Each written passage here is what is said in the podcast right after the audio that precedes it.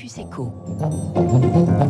L'Iran a-t-elle trouvé une porte de sortie au carcan des sanctions américaines dans lequel elle est enfermée depuis des décennies? Téhéran a signé ce week-end avec la Chine un partenariat sur 25 ans. On en parle ce matin avec Gérard Vespierre. Bonjour à vous. Bonjour monsieur. Vous êtes chercheur associé à la FEMO, la Fondation d'études pour le Moyen-Orient, fondateur du web magazine Le Monde décrypté. Cet accord sur 25 ans, comment faut-il le lire selon vous, Gérard Vespierre? Écoutez, euh, tout d'abord, ne sera-t-il pas une forme de, reniement, n'est-ce pas, pour la euh, République islamique euh, d'Iran de traiter avec un pays qui maltraite aussi ouvertement sa minorité musulmane ouïghour? Euh, il faut vraiment que la situation en Iran soit difficile pour que il y ait en quelque sorte ce reniement, euh, euh, je dirais stratégique aussi, d'une république qui est assise sur l'islam, qui est donc dirigée par des religieux, des ayatollahs et des mollahs, et qui donc met en place un, accord avec le pays qui est le, le plus répressif actuellement sur sa minorité euh, musulmane. Euh, deuxième regard, c'est la mise en avant du 25 ans. Ça veut dire que c'est une sorte d'incantation, d'évocation du temps long, comme si les dirigeants de la République islamique d'Iran avaient aussi une crainte sur le temps, car euh, euh les tensions internes sont très très fortes. Et il y a déjà deux ans, l'ancien président du Parlement iranien, le Majlis, avait dit euh, le problème que nous avons n'est pas l'accord nucléaire. Le problème que nous avons, avait dit Nategnori, est de savoir combien de temps nous allons pouvoir rester au pouvoir. Vous avez l'impression qu'il y a une opération de communication autour de cette date de 25 ans qui donne l'impression que en Iran, on a le temps long devant soi, un peu comme les Chinois l'ont. Euh, la Chine, qui par ailleurs est un partenaire important pour l'Iran, euh, euh, je, donne cette citation d'un officiel iranien. Il dit la Chine, c'est l'ami des moments difficiles. C'est vrai que c'est son seul débouché pratiquement pour son gaz et son pétrole, son principal fournisseur aussi d'outils industriels et de biens de consommation. Euh, L'Iran, Téhéran, voit-il son avenir passer par Pékin, selon vous, Gérard Vespierre? Bah, je crois que euh, l'avenir est aussi sombre, c'est parce que euh, si on regarde le montant des, des, échanges entre les deux pays, il a été divisé par trois, il est passé de pratiquement 60 milliards de dollars à 20 milliards de dollars sur les trois dernières années. Donc parce que la Chine se méfie aussi des rétorsions américaines.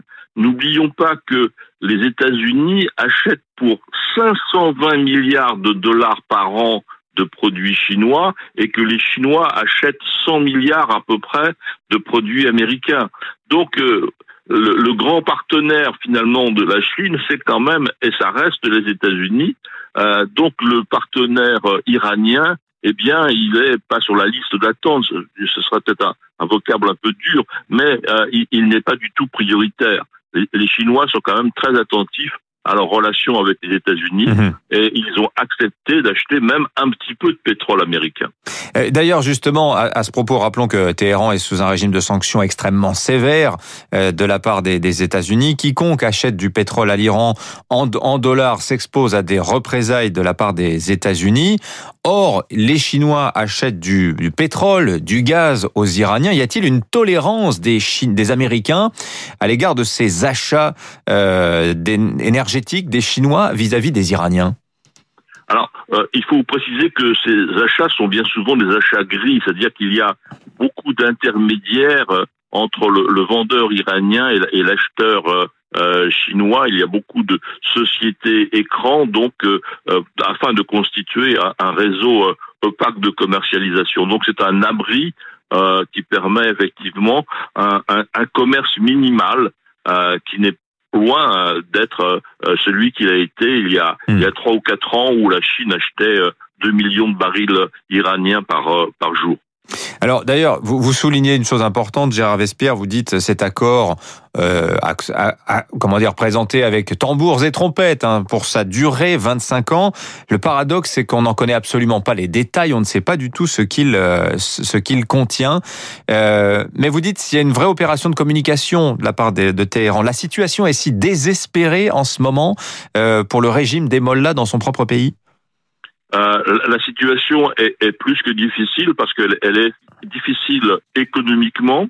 Euh, donc il y a euh, effectivement une baisse régulière du pouvoir d'achat euh, des Iraniens depuis de nombreuses années. La classe moyenne est plus que malmenée et le à, à, disparaître. Vous avez des tensions sanitaires extrêmes parce que donc les, réseaux de résistance au régime à l'intérieur de l'Iran, donc le, le, Conseil national de la résistance iranienne par exemple, communique tous les jours sur les nombres de morts du, du Covid. Et d'après leur réseau basé sur euh, plus de 500 euh, institutions euh, cliniques et hôpitaux et, et, morgues, il y aurait plus de 235 000 morts du Covid en Iran. Donc, et, et, et troisièmement, donc un, un mécontentement politique. N'oublions pas que dans toutes les manifestations qui ont eu lieu avec des répressions sanglantes, 1500 morts euh, en décembre-janvier 2019-2020. Euh, c'est Reuters qui l'a euh, annoncé, hmm. et, eh bien, il y avait des manifestations au nom de Abba Khamenei, Abba Rouhani. Hmm. Donc, il y a un ressentiment anti-pouvoir profond. Merci Gérard Vespierre. J'envoie les auditeurs intéressés euh, à votre site internet Le Monde, décrypté, plein d'analyses euh, géopolitiques et internationales euh, pour se familiariser avec votre concept d'ailleurs d'arc de crise. 6h53, restez avec nous dans un instant.